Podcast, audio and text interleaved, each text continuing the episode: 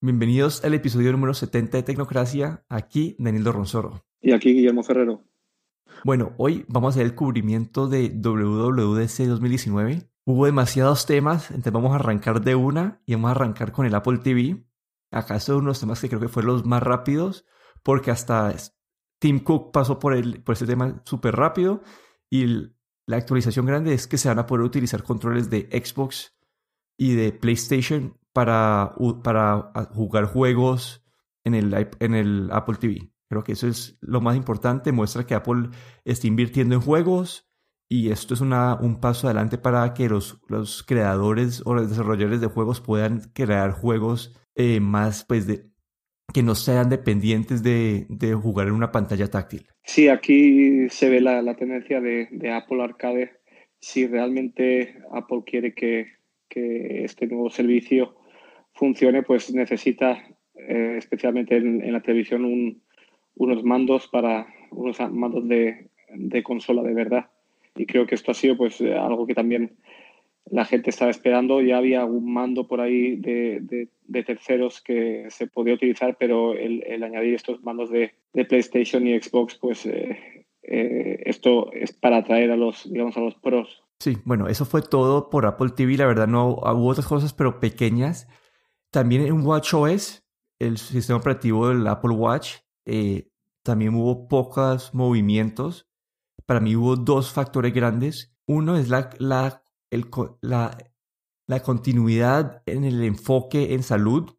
Esto lo muestran con introducción de una para seguir el ciclo menstrual para las mujeres, otro para medir el, el, el, el, nivel de sonido a tus alrededores y saber cuándo puede estar afectando tu, tu, tu audición a, a, largo plazo y más información sobre tus actividades, pues de, de tus pasos y todos esos, eh, información a largo plazo. Entonces, en, en promedio caminas 10.000 pasos por semana, esta semana llevas 8.000, deberías empujarlo un poquito más para seguir con tu ritmo promedio, cositas así, pero ese fue el foco en salud. Y la otra parte que sí me pareció, por ahora no tan importante, pero a largo plazo puede ser importante, es que va a tener un App Store independiente.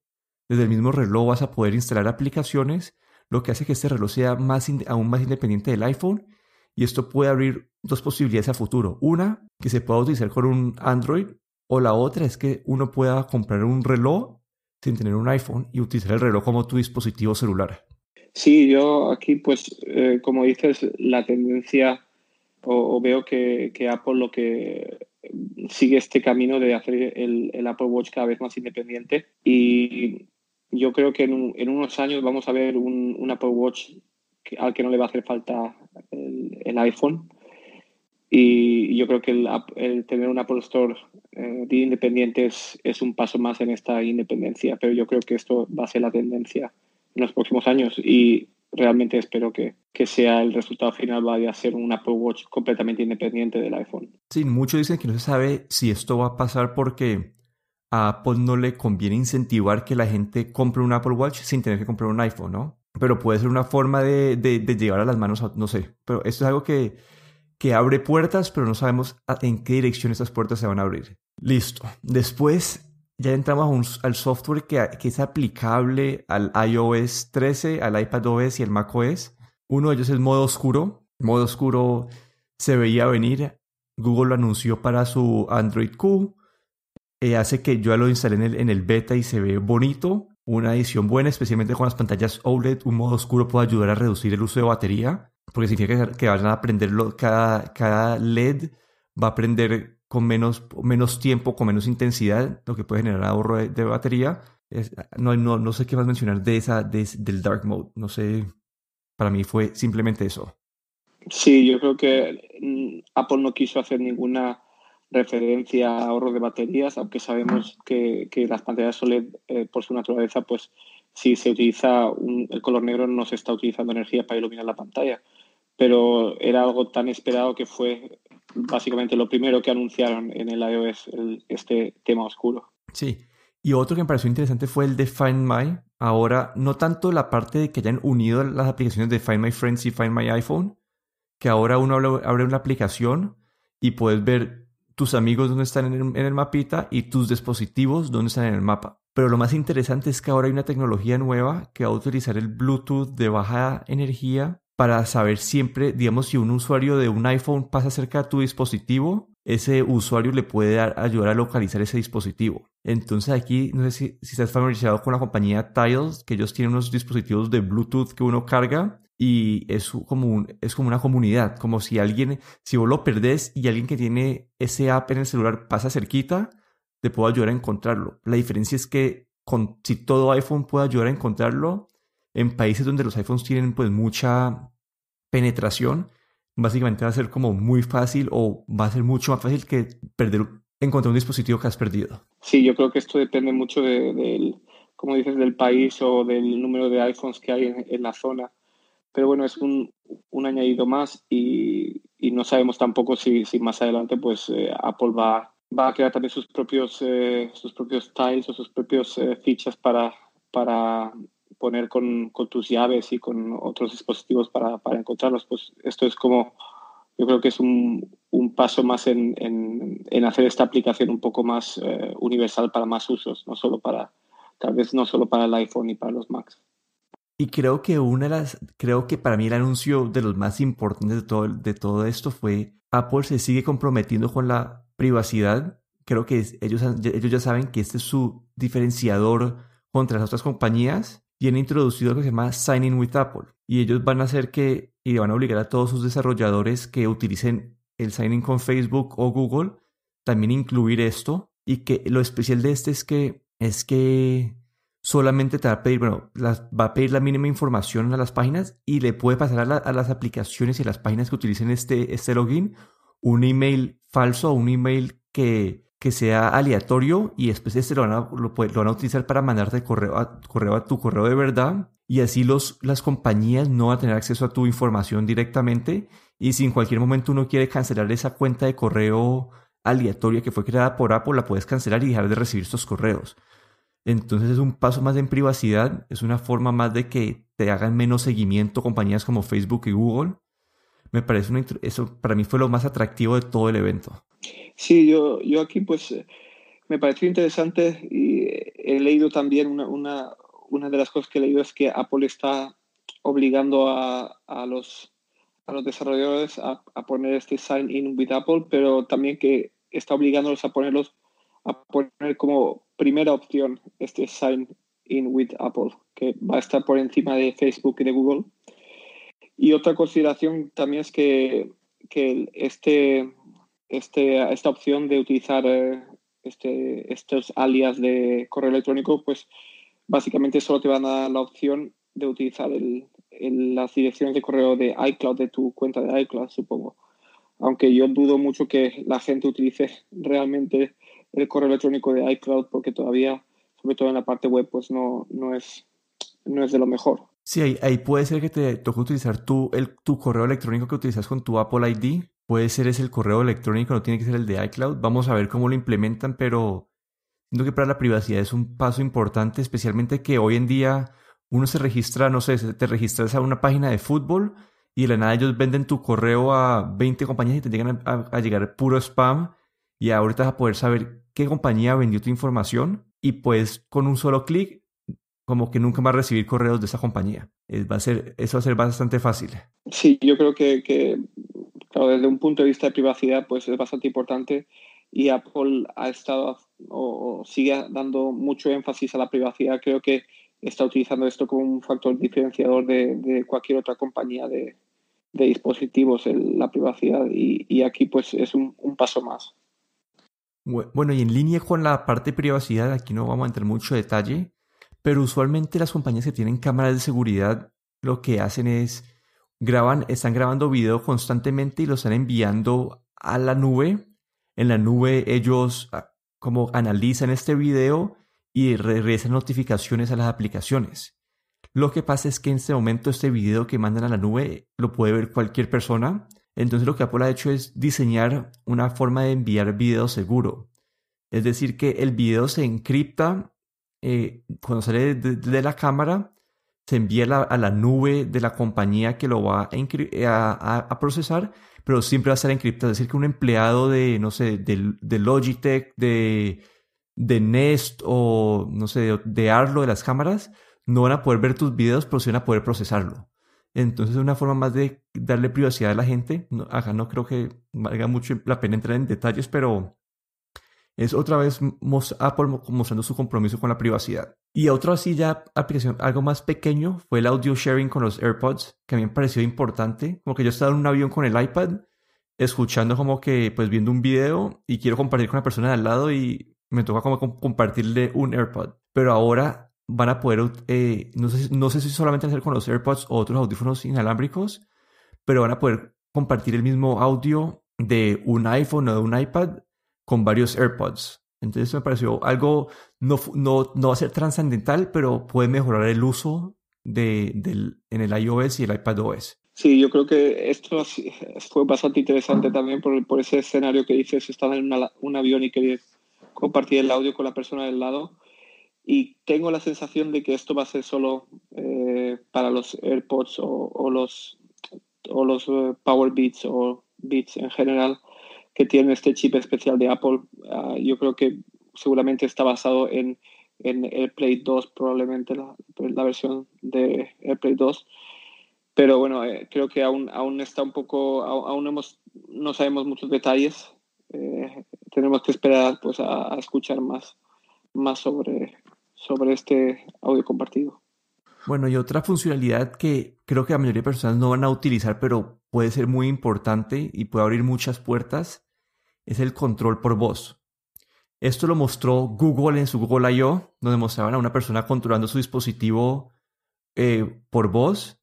Y aquí Apple lo que ha hecho es, hoy en día cuando una persona desarrolla una aplicación en, en, en iOS, uno puede taguear diferentes botones o, acciones en las aplicaciones de forma de que personas con discapacidades las puedan utilizar. Es decir, que si una persona toca algo en la pantalla, eh, si, el desarrollador lo ha tagueado, esa persona va a escuchar lo que está escrito ahí. Entonces van a aprovechar que, que, que, muchas de las aplicaciones de iOS ya están tagueadas y ahora puedes controlar todo el sistema operativo con esos tags por medio de voz.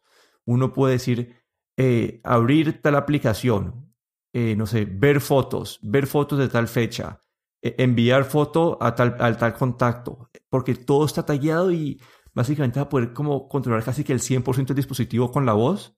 No es de forma de lenguaje natural, no es que uno pueda decir, hola Siri, por favor envía esta foto exacta a tal persona y a otra tal persona. No, es como controlar acción por acción como toque por toque utilizando la voz, que para una persona con discapacidades puede ser, puede abrir muchas puertas. Sí, aquí vemos a Apple otra vez apostando siempre por, por eh, este tipo de accesibilidad y la verdad es que era bastante impresionante la demo que hicieron y, la verdad es que pues eh, eh, se ve siempre Apple como teniendo en cuenta los, estas gente con necesidades especiales. Sí, bueno, ahora saltemos un poco. Ah, bueno, y la otra es mejoras en desempeño. Eh, Apple una vez más muestra que va a hacer, que va a tratar de que sea más rápido utilizar los sistemas operativos iPadOS y iOS. Las apps van a tomar el, como el 50% del tamaño y van a abrir como que dos veces más rápido. Como que eso es, eh, hay mejoras en desempeño. Pero quiero saltar ahora al iOS. Acá tampoco, no, no, este año no vi muchas mejoras específicas para el iOS 13. Una de ellas fue que el iMessages ahora vas a poder escoger tu foto y tu nombre y lo vas a poder compartir con tus contactos que deseas, pero no mucho ahí. Y la otra es que la aplicación de las fotos, está diciendo que es un poco más considerable, que hoy en día nosotros utilizamos el celular para tomar mil fotos y muchas veces tomamos como que 20 fotos del, como que 20 intentos de, de la misma foto. Es decir, que si uno se pone a navegar foto por foto, va a ser difícil encontrar unas fotos que en verdad sean memorables. Lo que Apple ha introducido con el iOS 13 es una forma de visualizar las fotos de forma distinta, te deja ver todas las fotos, tus fotos por año, es decir, que te hace un, te hace un resalto, un highlight de las mejores fotos de cada año.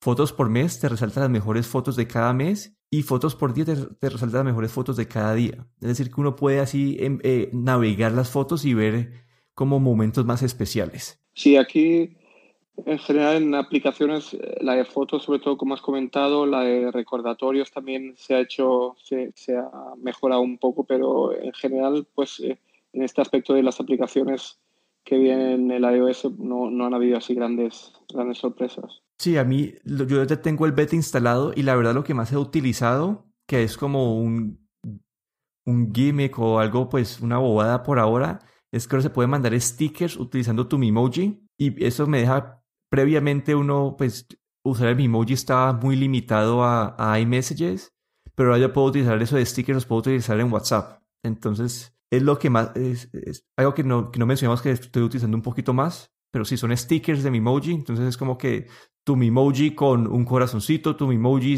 eh, poniendo el dedo arriba, Memoji sonriendo, Memoji bravo, etc. Pero sí, un, un, detalle pequeño. Pero bueno, y creo que este, el siguiente, el que más te va a impactar tu vida, y no sé qué tan emocionado estás, pero es el anuncio del iPad OS Ah, básicamente Apple ha anunciado que va a sacar un, sistema operativo único para el iPad.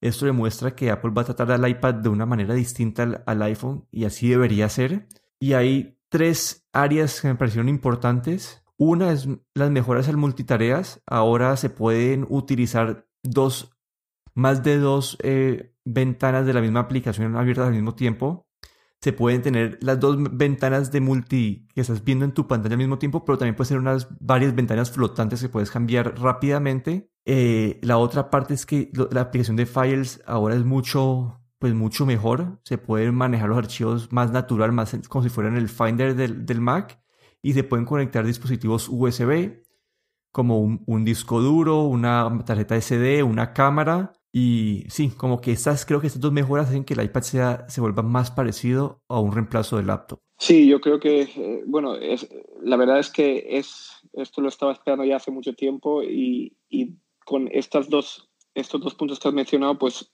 abren un, un, un, sinfín de posibilidades en el iPad, sobre todo la parte de multitarea, de poder tener diferentes ventanas, eh, por ejemplo, de Safari, de notas, diferentes instancias de, la aplicación con diferentes documentos. Yo creo que esto es bastante importante. Es una de las limitaciones que, que yo tenía en, al utilizar el iPad Pro. Y la de las aplicaciones de, de archivos o de ficheros también. Y el poder bajar, por ejemplo, los eh, descargar archivos desde Safari, pues esto es bastante importante. Eh, por ejemplo, eh, no solo cuando quieres acceder a, a tus discos externos, pero si quieres bajar, eh, por ejemplo, un archivo con el Safari y luego grabarlo en un USB externo para compartirlo con alguien, o quieres luego hacer una actualización de, tu cámara de fotos y necesitas bajar el fichero a tu tarjeta SD y luego actualizar la cámara, pues estas cosas que hasta ahora pues eran imposibles en el iPad, pues se abre la posibilidad y la verdad es que uno empieza a plantearse y yo me estoy empezando a plantear si realmente necesito un, un, eh, un ordenador en casa aparte del iPad Pro, porque tengo uno del trabajo, tenía un MacBook Pro que acabo de vender y ahora estoy con la duda de si comprarme otro MacBook Pro o intentar vivir con el iPad Pro. Lo que sí. el iPad OS sí que me dejaría o me daría muchas más posibilidades, porque ahora mismo, pues hasta que no actualice, estoy un poco limitado. Sí, porque el hardware ya está a un nivel que básicamente le compite a un laptop y era el software que lo estaba deteniendo un poco. Yo acá ya tengo el beta instalado. Son mejoras. Eh, para mí la mejora más importante fue la de poder utilizar dos aplicaciones lado a lado. Porque sí, muchas veces uno quería tener dos notas abiertas o en la aplicación de files tener dos aplicaciones de files abiertas y poder tener dos, ver dos folders al mismo tiempo. Eso hace que la, experiencia sea un poquito mejor. Y ese otro detalle pequeño que anunciaron es que como accesibilidad se puede utilizar un mouse para controlar el, el, iPad. Sí, lo de, utilizar el mouse el ratón es ah, bastante curioso porque ahí sí que nos, nos, abre la posibilidad de conectar el iPad a un monitor externo, un teclado USB, un ratón o USB o Bluetooth, un ratón también, USB o Bluetooth y básicamente tener, poder tener incluso un, un escritorio con el iPadOS. Bueno, y creo que las, los anuncios más importantes de todos para desarrolladores creo que fueron en macOS. Aquí hubo, creo que dos partes así anuncios grandes. Uno es lo que ellos llamaron el proyecto Catalyst o lo que conocíamos como rumores como Marzipan. Y es que ahora las aplicaciones desarrolladas para iOS y iPadOS se van a poder utilizar, se van a poder utilizar en el Mac. Apple ha arrancado y ha convertido la aplicación de Apple TV, la aplicación de Apple Podcast y Apple Music les ha pasado al Mac OS. Ya el iTunes no existe, pero para desarrolladores básicamente ellos pueden entrar a sus construcciones que ya, ya existen de iOS, hundir un botón más y exportarlo a macOS. Es decir, que el Mac va a tener un acceso a aplicaciones que nunca iba a tener acceso y lo hace un sistema, lo hace un sistema operativo más completo y también hace que sea esa transferencia o esa convivencia entre iPad, iPhone y Mac sea aún más unificada. Sí, aquí en, este proyecto Catalyst que hemos visto, Apple claramente pues quiere, quiere fomentar la, el, el Mac App Store de, del Mac OS, que pues hay, hay miles y millones de aplicaciones en iPad que mucha gente querría utilizar en Mac OS y no están disponibles. Hay mucha gente que por motivo de trabajo, por ejemplo, tiene que utilizar un, un MacBook en su día a día y querría tener esas aplicaciones, esas utilidades, pequeñas utilidades, pequeñas aplicaciones que, que te, hacen la, te hacen la vida más fácil. Y, y con esto, pues eh, básicamente están diciendo a los desarrolladores que, por favor, también portar estas aplicaciones a macOS y se lo están poniendo ya muy fácil. Y yo creo o espero que, que veamos, pues en los próximos meses empecemos a ver todas esas aplicaciones de, para el iPad y para el iPhone que tanto nos gustan utilizar el día a día, pues también poderlas utilizar en el macOS. Y otro anuncio interesante fue lo de utilizar el iPad como una segunda pantalla. Esto básicamente te deja uno tener doble pantalla, pero también te deja utilizar como ya que los MacBooks no tienen pantalla táctil, básicamente te deja convertir el iPad de una pantalla táctil para el, para el, para el Mac, puedes utilizar el, el lápiz para dibujar, etc. Y eso eh, veo que es una forma de Apple de seguir agregando valor o sinergia para la gente que tiene más de un dispositivo de Apple. Como que ahora vas a poder sacar más valor si tienes el Mac y el iPad. Sí, esto ah, para mí fue un poco sorpresa porque hoy en día ya hay, hay aplicaciones como por ejemplo Duet que ah, te, te permite utilizar tu, tu, iPad como, como segundo display del MacBook o, o incluso de un, de un eh, ordenador Windows. Y aquí pues um, Apple se, se ha, uh, digamos que ha, ha no, ha robado la idea, pero bueno, se ha metido en, en, este tipo de aplicación también. Supongo que estos, estos otros desarrolladores que tenían sus, aplicaciones para hacer esto mismo, pues no estarán de lo más contento, pero siempre cuando Apple eh, hace o, coge una de estas ideas, pues normalmente la hace mucho mejor y la hace, digamos, más perfecta, ¿no? Entonces, pues eh, es, un, es algo que siempre está bienvenido. Sí, eso tiene un asterisco enorme y es que solamente a funcionar con Macs creo que desde el 2016 en adelante o 2015 en adelante. Entonces no va a funcionar con todos los Macs disponibles. Pero bueno, saltemos de software y hablemos de hardware. Apple anunció dos productos de hardware en este evento. El gran, el gran anhelado Mac Pro es un dispositivo que tiene, que, que tiene ese modelo de... Han, han, se han devuelto en los años al Mac Pro anterior, antes del que parecía un basurero un diseño, no sé cómo se dice, el, cheese grater, el... Eh, rallador de queso. Sí, que, parece un que, parece, que parece un rallador de queso. Es un dispositivo que va a costar cinco, va a empezar en 5 mil dólares. Yo creo que el costo este puede subir hasta los 40 mil dólares. Pero aquí toca decir algo claro. Esto, este aparato está diseñado para profesionales. Como que muchos consumidores, eh, como que Apple está acostumbrado a, a ponerle nombre Pro a algunos productos de consumidores como el MacBook Pro pero este Mac Pro en realidad es para alguien que viva a partir de lo que produce en su computador y es para alguien que le puede, como un productor de video, las compañías de cine, son las compañías que van a poder sacar provecho a eso porque es un computador muy poderoso. Básicamente ellos crearon, eh, básicamente cogieron tarjetas de video de, de AMD y las volvieron más poderosas. Pueden tener como que hasta dos, hasta dos de esas tarjetas de video en paralelo pueden tener como que, creo que son como, no sé, como siete tarjetas de PCI Express adicionales. Eh, el punto este para, y pueden tener procesadores de Intel Xeon de hasta 48, no sé, como 64 cores o 48 cores. Aquí la verdad que me atrajo a mí es que uno, Apple ha vuelto a decir, nos importan los profesionales, vamos a sacar productos que en verdad les cambien la vida y que piensen de Apple como su compañero, su aliado para, para generar sus, sus productos finales, su, su trabajo. Y el Mac Pro representa esto. La gente mira el precio, se asusta, pero en verdad el que se asusta es un consumidor final, no un profesional.